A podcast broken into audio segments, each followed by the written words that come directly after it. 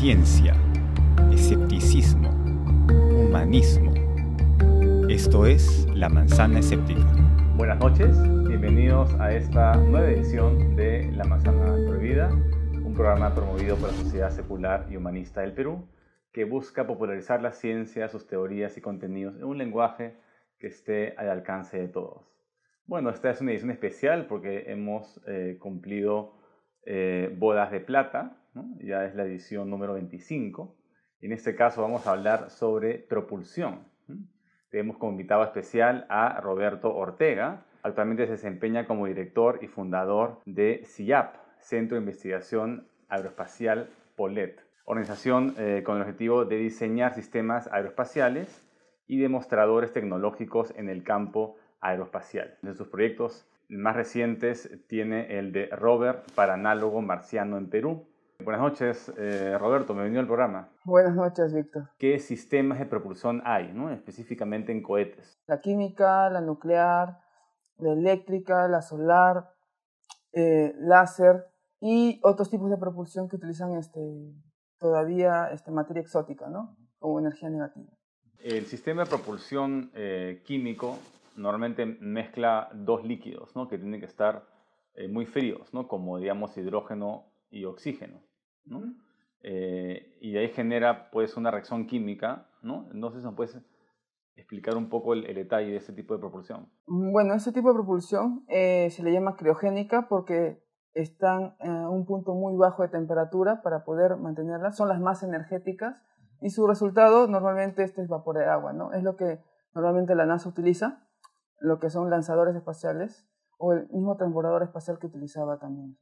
Como el Saturno V, pues, ¿no? que fue uno de los cohetes funcionales más eh, potentes, ¿no? O el más potente que, eh, que, ha hecho el hombre, ¿no? El Saturno V es un cohete lanzador ultra pesado, el más pesado hasta ahorita. No hay algo que haya colocado más peso en órbita de transferencia, en este caso la Luna. Y, y exitoso porque nunca falló. Es increíble cómo una máquina tan compleja, tantos sistemas y tantas personas, este, no tuvo fallas y fue exitoso en, en todos sus lanzamientos. Estuve en Cabo Cañaveral y pude ver las turbinas, pues de... No, en realidad no son turbinas, justo me, me corregiste que, que eran... Toberas. Toberas, ¿no? Toberas en forma de campana, ¿no? Esas, esas toberas acampanadas que en la parte de atrás, que cada una es tan grande como una habitación, ¿no? Como una sala aproximadamente creo que son 5 metros, un poco más de diámetro, si no me equivoco, de, las toberas.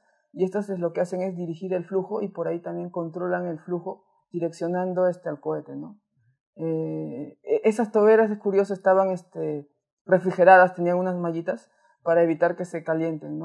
Eh, se decía de que cuando el Saturno 5 este despegaba generaba este, ondas sísmicas, ¿no? Pequeños temblores. Entonces es distinto, digamos, llegar a la estratosfera con una sonda, como un globo de hidrógeno, por ejemplo, es distinto llegar a una altura como para poder orbitar la Tierra y aún es todavía eh, eh, más difícil poder escapar de la órbita de la Tierra y llegar a la Luna. ¿no? Lo que pasa es de que se necesita energía y en este caso los cohetes eh, muy utilizados son los líquidos, son los más energéticos, los que tienen mayor impulso específico y son los más exitosos para colocar cargas en órbita o de transferencia a la Luna, que significa que poder poner naves que puedan aterrizar en la Luna, o órbita de transferencia en Marte, que puedan poner naves que lleguen a Marte, ¿no? Y para eso se necesita cohetes de varias fases, porque esa es la estrategia que ha estado funcionando, para poder este, romper eh, la primera velocidad este, espacial o de escape, para poder orbitar. Y hay otras velocidades espaciales que hacen que podamos escapar ¿no? de la influencia de otros campos gravitatorios, ¿no? Y poder llevar más allá, ¿no? Es interesante porque hasta la Luna está protegida por la magnetosfera de la Tierra, ¿no? Pero más allá de la Luna, para ir a Marte o otros lugares vamos a tener que ver cómo nos protegemos de la, de la radiación cósmica. Pero yo quería hablar un poco sobre mm, los sistemas de propulsión, ¿no? Em, y también comentamos que el cohete despega por acción y reacción, ¿no? Y por la reacción con el aire primero y, y, de ahí con, este, con el espacio va a continuar acelerándose. Porque claro, el cohete se propulsa primero, reacciona ante el piso, ¿no? De ahí entre las moléculas de aire, pero en el espacio no hay muchas moléculas las cuales pueda generar esa reacción, ¿no? ¿Cómo hace un cohete para continuar avanzando en el espacio, en el vacío? de por sí el cohete en esencia es algo que contiene su propio oxígeno que permite este, combustionar adecuadamente. ¿no? Ahora, ¿cómo se traslada en el espacio? Este, en el espacio, como no hay, como tú bien dices, moléculas, está inercial y cualquier pequeño impulso hace que pueda desplazarse de manera acelerada. ¿no? Eso es más fácil impulsarse en el espacio. Por ejemplo, hablamos de cohetes químicos que tienen gran impulso, relación peso-impulso, pero también hay cohetes eléctricos que tienen una relación impulso peso impulso este, muy baja, muy poquito pueden empujar, pero esta aceleración constante puede hacer que puedas viajar este, a grandes velocidades, ¿no? Es la propulsión eléctrica. O sea, pequeñas propulsiones no pueden servir en el espacio de manera perfecta. O sea, que la, la, sonda generaría un campo magnético, algo así como la sonda Nueva Horizonte de la Agencia Aeroespacial Europea, que tenía este sistema de propulsión de iones, ¿no? Que genera un campo magnético y eh, repele el espacio, ¿no? por la diferencia de polaridad y así va avanzando, ¿no? Ese es un poco el sistema. Eh, ese motor es un motor que utiliza el principio iónico. Eh, si mal no me equivoco, utiliza este, un gas ionizado que genera un pequeño impulso y eso es lo que permite que el cohete, eh, o en este caso la nave espacial o la sonda espacial como New Horizon, pueda viajar y pueda maniobrar ¿no? con este impulso. Y también el otro sistema Mm, también bastante futurístico sería el de las velas, ¿no? las velas solares, ¿no? que utilizan a veces la energía eh, concentrada de un rayo que eh, dispara, digamos, un rayo que puede colocarse en la Tierra o tal vez un rayo que canalice eh, la energía del Sol ¿no? y que pueda ser disparado directamente a la vela y eso generaría una, una propulsión hacia, hacia adelante, ¿no? esas velas solares. ¿no? este, em, que aparentemente los modelos a, pequeña escala funcionan, ¿no? Eh, sí, hace poco eh, creo que desplegaron una vela solar. Antes se ha hecho experimentos, pero han, hubo fracasos. La vela solar es un sistema de propulsión que se le está dedicando bastante, bastante atención. Y yo pienso que para viajes hasta de distancias medias, creo yo, sistema solar, van a ser muy buenas, ¿no? Pero para viajes de muy larga distancia, deep space, de espacio profundo, no sería lo ideal. Se tendría que pensar en otro tipo de propulsión. ¿Y cómo se controla la trayectoria de un cohete? Ya una vez que ya tienes una propulsión estable, ¿no? ¿Cómo haces para dirigirlo? ¿no? Eh, ¿Estas toberas se mueven? ¿Qué sensores tiene? ¿O, cómo hace para, para controlarse? Eh, un cohete está conformado por muchos sistemas. El sistema de propulsión que antes hemos nombrado tiene sus elementos de direccionalidad de flujo, o sea, direcciona el flujo. Eso es cuando está en la Tierra, pero cuando está en el espacio este, tiene micropropulsión, que es este, propulsión por hidracina, que es una pequeña propulsión que ubica al cohete para poder ubicarlo en una, una trayectoria adecuada. Eso es en el espacio exterior. En la atmósfera terrestre esa propulsión no serviría porque es pequeñísima, pero cuando el cohete está saliendo eh, de la superficie terrestre hacia el espacio, todavía en atmósfera terrestre, utiliza este, la direccionalidad que tienen las toberas y sus sensores electrónicos para constante saber su punto en el espacio y poder tener una trayectoria óptima, ¿no? Y también tiene sistemas de, de GPS, ¿no? El sistema para localizar dónde está el cohete, supongo, también, ¿no? Eh, claro, actualmente los cohetes utilizan este, sistemas de navegación distribuidos como el GPS, pero también tienen sus propios sistemas este, de, localización, ¿no? que básicamente es eh, un control interno que va tomando datos y va este, tratando de, eh, ubicarse en, el espacio. ¿no? En realidad estoy hablando de un sistema redundante, o sea, utiliza información que constantemente está constatando para poder tener una óptima este, trayectoria, un vuelo sin problemas. ¿no? Y también podrías tú eh, generar cambios en esa, porque hay una programación para, de, de, de vuelo, supongo, ¿no? Pero podrías tú, eh, digamos, por ondas de radio generar un cambio de trayectoria o podrías mandar una señal para que se autodestruya en cualquier emergencia? En realidad existen las dos posibilidades. Por lo que sé, este, el cohete está programado para tomar decisiones rápidas y autodestruirse antes de que pueda ocasionar algo, ¿no? Por ejemplo, muchos cohetes, este, cuando se descontrola todo, tienen un pequeño programa que, que le dice eh, autodestruirse, ¿no? Porque como maneja este, explosivos, es un explosivo volante, se tiene que tomar este, decisiones muy rápidas, ¿no? Entonces la máquina sabe que cuando está fallando los sistemas, mejor autodestruirse y así explota de una manera controlada, ¿no? Entre comillas. Hay eh, dos tipos de propulsión de las que no hemos hablado todavía mucho, ¿no? Una es la propulsión nuclear y la propulsión por curvatura. No sé si puedes eh, explicarnos un poquito primero de la nuclear. Claro, la propulsión nuclear es curioso, pero empezó en los años más o menos 50 y algo, este, con el inicio de la bomba atómica y los reactores. Este, se pensó en utilizarlos para la propulsión. En un inicio como si fueran bombas nucleares explotando una en una para generar un impulso. Eh, otras eh, utilizaban fusión, otras fisión, ¿no? Y se ha visto este, la factibilidad de poder utilizarlas. Eh, el problema es el presupuesto para poder desarrollar esa tecnología, ¿no? Incluso tenía planeado este, viajar a la Próxima Centauri, ¿no? o la estrella de Banner, ¿no? Dos proyectos diferentes que tenían, en épocas que no se conocían de exoplanetas, estoy hablando de los años 60, tenían ese, esa idea de poder viajar, ¿no? Utilizan el principio de las bombas atómicas. Entonces, ¿son pequeñas explosiones o es un flujo constante de, de reacción? Son pequeñas explosiones que van generando, o pequeños pulsos de explosiones que van generando el impulso, ¿no? ¿Ese tipo de propulsión sería más conveniente para hallar estrellas, o sea, otros sistemas? O sea, eh, o sea sería un, un tipo de, de, propulsión de largo aliento a comparación de, la, de las velas solares, que tal vez no serían comentaste que no sería muy conveniente para grandes distancias. Así es, ya que la vela solar tiene un inconveniente que es este, precisamente este, la intensidad solar, ¿no? Eh, además eh, de, otros, de otros contratiempos que puede tener este, la fragilidad de las velas por los materiales. Pero eh, la energía nuclear ofrecería una relación este, de impulso muy grande, se podría alcanzar grandes velocidades. El único problema es de que este, su combustible tiene que llevarlo consigo, ¿no? Tendría que repostar en lugares para poder este, seguir teniendo combustible nuclear, ¿no? Para poder este, lograr su cometido de, viaje. Bueno, hay, varias sondas, las sondas Voyager, por ejemplo, que siguen en funcionamiento, tienen, eh, están alimentados por un reactor nuclear, ¿no? Este, pequeño aunque hay un detalle ahí, el Voyager, este, su pila atómica le servía para alimentar la electrónica, pero la propulsión, no, utilizaba este, los empujones gravitatorios.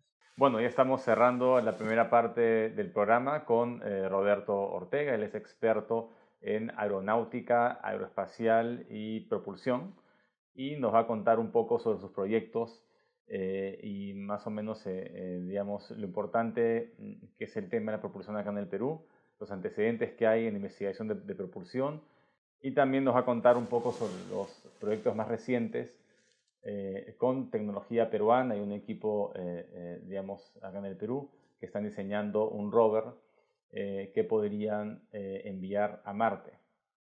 Entonces, síganos en la segunda parte del programa. Bueno, estamos acá de vuelta en la segunda parte del programa con Roberto Ortega.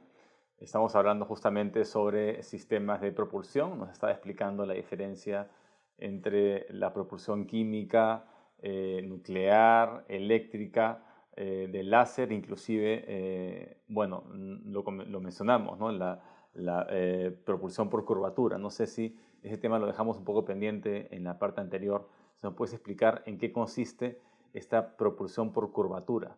Eh, es una producción este, definida teóricamente, demostrada por Alcubierre en el 94, para una partícula, eh, donde tú mueves el espacio, estiras y comprimes el espacio por un lado, la partícula no se mueve y puedes viajar a velocidades superlumínicas, mayores a la velocidad de la luz sin violar la física que, que, que gobierna el universo. ¿no?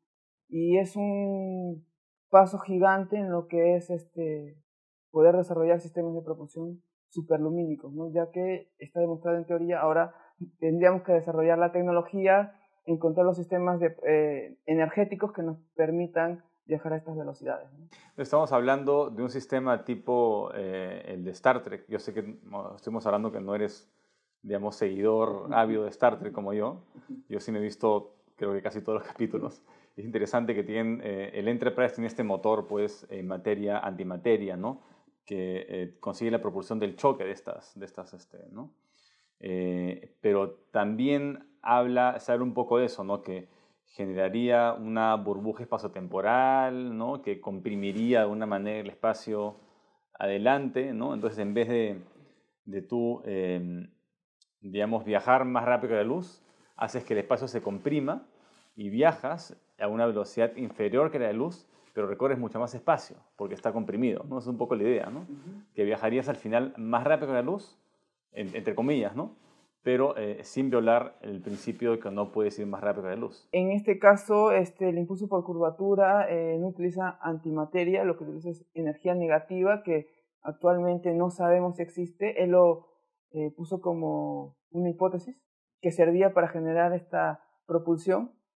Eh, pero eh, esto tiene algo de orientación ya que su nombre en inglés es War Drive y está tomado precisamente de Star Trek, pero este, el fundamento es un poco diferente en lo que utiliza la energía. ¿no? Si es como me dices que utilizan antimateria, bueno, el, la propulsión del cubierto utiliza energía negativa, ¿no? que no es este, antimateria y materia, ¿no? que, generaría aniquilación generaría energía ¿no? para poder impulsar. Mm, bueno, supongo que los, que los tres que tienen que adaptar y tienen que modificar la teoría del futuro o la tecnología del futuro para que encaje con lo que se sabe de la actualidad. No, eh, no sé si nos puedes contar, hablamos un poco sobre eh, Polet, ¿no? ese científico peruano que eh, planteó ideas tan interesantes, ¿no? Y, quiero que nos cuentes un poco sobre la contribución que ha tenido para el país y, para que la, y por qué la gente no, lo, no sabe de él, ¿no? Porque conocemos a Bolognesi, conocemos a, a Miguel pero no conocemos mucho de los científicos peruanos. Ah, para hablar de Paulet, primero tengo que agradecer todo lo que me inspiró a aprender a, a Álvaro Mejía, cineasta y principal estudioso de Paulet, al ingeniero Rojas, su, su este, socio en investigación de Paulet, la parte de ingeniería de Paulet. Y bueno, yo como estudiante de ingeniería aeronáutica los conocí. Este, trabajamos en un proyecto, una maqueta que iba a servir, un fenómeno físico que iba a servir para su película. Y a raíz de eso, cuando terminó esta parte, este, me puse a investigar y resulta que la propulsión de Paulet existe en la actualidad como un campo de investigación, un campo vanguardista de investigación química este, en inglés sería Pulse Detonation Engine. Paulette en su época lo llamó propulsión este, escape. Fue desarrollada en los años mil, en los años 1890 y algo, cuando Paulette estaba estudiando en Francia. Unió los principios que se conocían del motor de explosión de carro y las ideas que le dio su maestro Berthelot, padre de la termoquímica.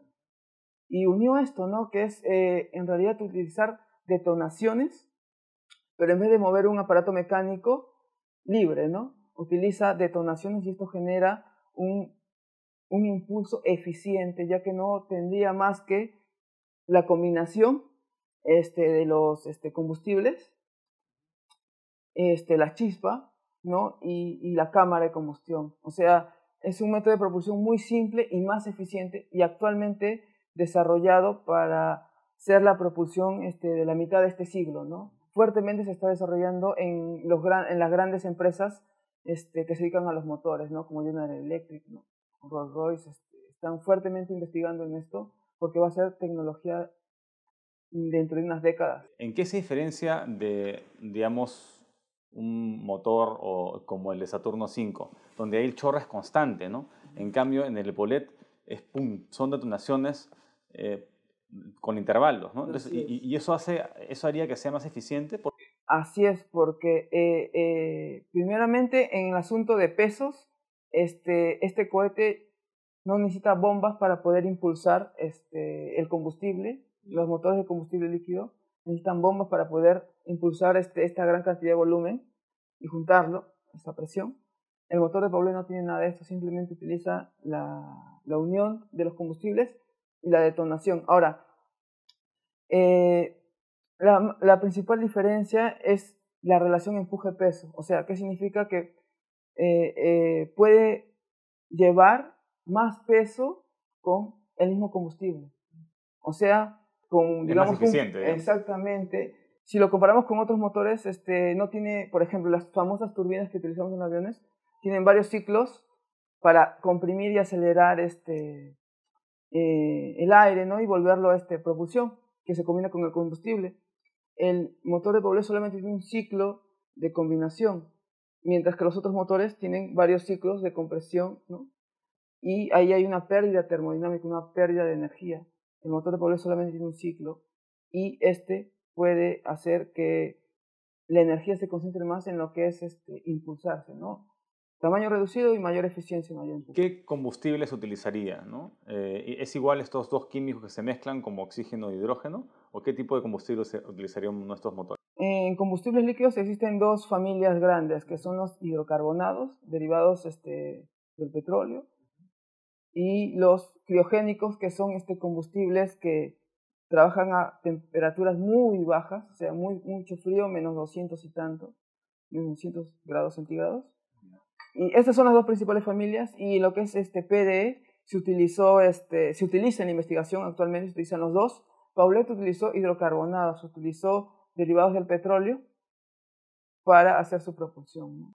Yo he investigado fuertemente sobre, sobre la propulsión de Paulette y estoy preparando un paper donde hablo este, de lo que Paulette hizo y lo que podemos hacer, ¿no? Este, resolviendo este, un montón de temas técnicos para poder demostrar, en mi paper habla de cómo utilizar esta propulsión para llegar a la Luna, ¿no? Y, y bueno, ese es el objetivo de investigación, ¿no? Utilizar, rescatarlo de Paulette y poder este, utilizar esos cálculos para poder este, desarrollar un sistema de propulsión de corta distancia, ¿no? Tierra-Luna.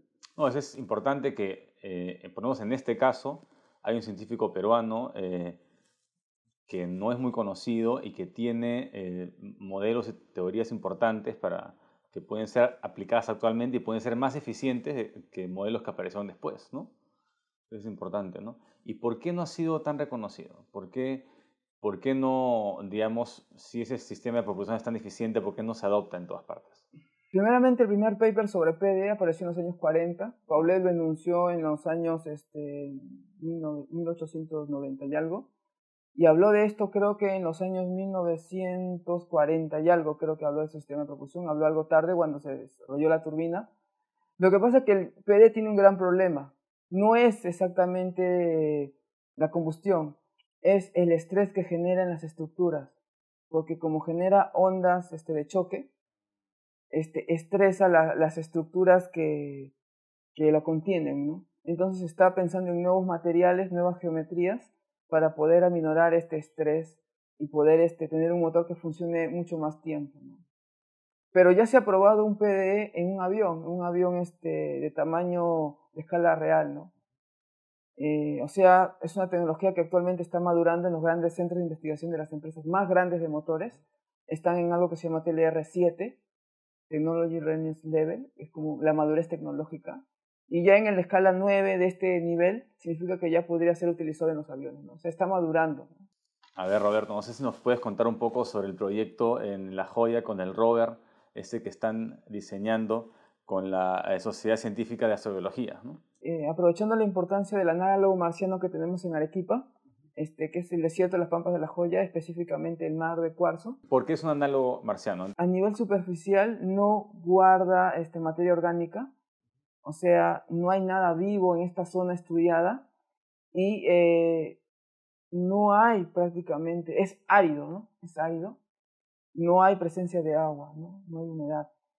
Entonces esto alberga este, características extremas. Pero sabemos que habitan este, cianobacterias, por ejemplo, que están dentro de las piedras, ¿no? están albergando ciertas características de ser extremófilos, que pueden vivir en condiciones extremas. Y queremos este, hacer más o menos lo que la NASA ha hecho con el Curiosity, pero para ser más exactos, haríamos la siguiente misión, estamos replicando la siguiente misión que la NASA quiere mandar, que es un rover que se le llama retorno de muestra, solo que este rover haría la investigación en un análogo marciano que es en la joya red, tendría la capacidad de investigar el suelo, taladrar y recoger muestras y guardarlos, teniendo en cuenta la protección biológica, ¿no? que no se contamine. Ese es el reto del rover, que pueda recolectar y no tenga contaminación hasta que llegue a los laboratorios de los científicos. Ese es el reto, ¿no? Es la protección biológica, ¿no? Más allá de la robótica, es el protocolo de bioseguridad, de poder demostrar que puedes capturar una muestra y llevarla hasta el laboratorio en las condiciones iniciales como se las encontró. ¿no? Eso implica eh, que el artefacto tiene que estar estéril, completamente estéril, eh, tiene que recolectarlo y sellarlo para que no haya contaminación externa. La temperatura también importa, ¿no? Si varía mucho la temperatura, la muestra se puede malograr. Exactamente, la cápsula es una especie de refrigerador a veces, a veces puede ser como una especie de microondas. Tiene que mantener este, las variables como las encontramos. Claro. En este caso para las biológicas. También vamos a recoger muestras no biológicas, geológicas, que vamos a hacer este, estudios este, geológicos o de ciencias planetarias, porque la joya se parece a Marte eh, hace más o menos de hace 3 mil millones de años. Es un Marte, es un, Marte es un desierto helado. Y la joya eh, es un desierto y en las noches está muy, muy frío, ¿no? Entonces, la joya alberga este, características muy importantes este, con respecto a, a, lo que es Marte. Ya saben, ya que pueden ir al desierto de la, de la joya para sentirse como en Marte. pueden acampar ahí y pasar la noche. Em, bueno, ya para, para, cerrar, no sé si nos puedes contar un poco de, de tu organización, el, el, Centro de Investigación Aeroespacial de Polet, ¿no? que fundaste, me contaste, en 2012. Cuéntanos eh, qué te motivó a, fundar esta organización y qué proyectos han tenido y, cuáles tendrían para el futuro. Eh, cuando yo inicié la universidad, este, empecé con lo que es cuetería y empezamos con cuetería sólida y de ahí trabajamos con cuetería líquida pulsante y a raíz de eso formamos esta gente que estaba bien dedicada a lo que es propulsión. Decidimos crear un centro de investigación para poder promover lo que es los temas aeroespaciales. En este caso empezamos con lo que es propulsión. Y actualmente estamos trabajando en lo que es robótica aeroespacial. Este, este rover es parte de CIA también. Eh, y queremos este, formar personas en proyectos aeroespaciales para que luego hagan maestrías o doctorados y podamos tener este grupo este, de personas que sean capaces de desarrollar tecnología aeroespacial Made in. ¿Y hay una parte donde puedan seguir? Eh, ¿Se pueden hacer miembros de, tu organización? Sí, tenemos este, una página del Facebook. Estamos en proceso de convocar gente más interesada para trabajar en el rover y para trabajar en proyectos netamente aeroespaciales, ¿no? De propulsión, diseño aeroespacial, ¿no? Nanosatélites. Ah, vamos a ir colgando eventos, este, próximas convocatorias. Vamos a, queremos recorrer todas las universidades que sean posibles, porque este, para el aeroespacial solamente no necesitamos ingenieros, necesitamos también científicos, necesitamos también este, gestores, necesitamos también gente de todas las áreas, ¿no? marketing, difusión, divulgación, todas las áreas están bienvenidas para trabajar en proyectos aeroespaciales. Bueno, ya estamos cerrando la edición eh, vigésimo quinta de La Manzana Prohibida con Roberto Ortega. Hemos hablado sobre eh, sistemas de propulsión y sobre rovers que han sido diseñados en el Perú y que podrían en algún momento llegar a Marte. Eh, los invito pues a seguirnos en las redes, en Facebook, en Twitter, en nuestro canal en YouTube y nuestra página en La Mula TV. Eh, y nos vemos en la siguiente edición. Chao.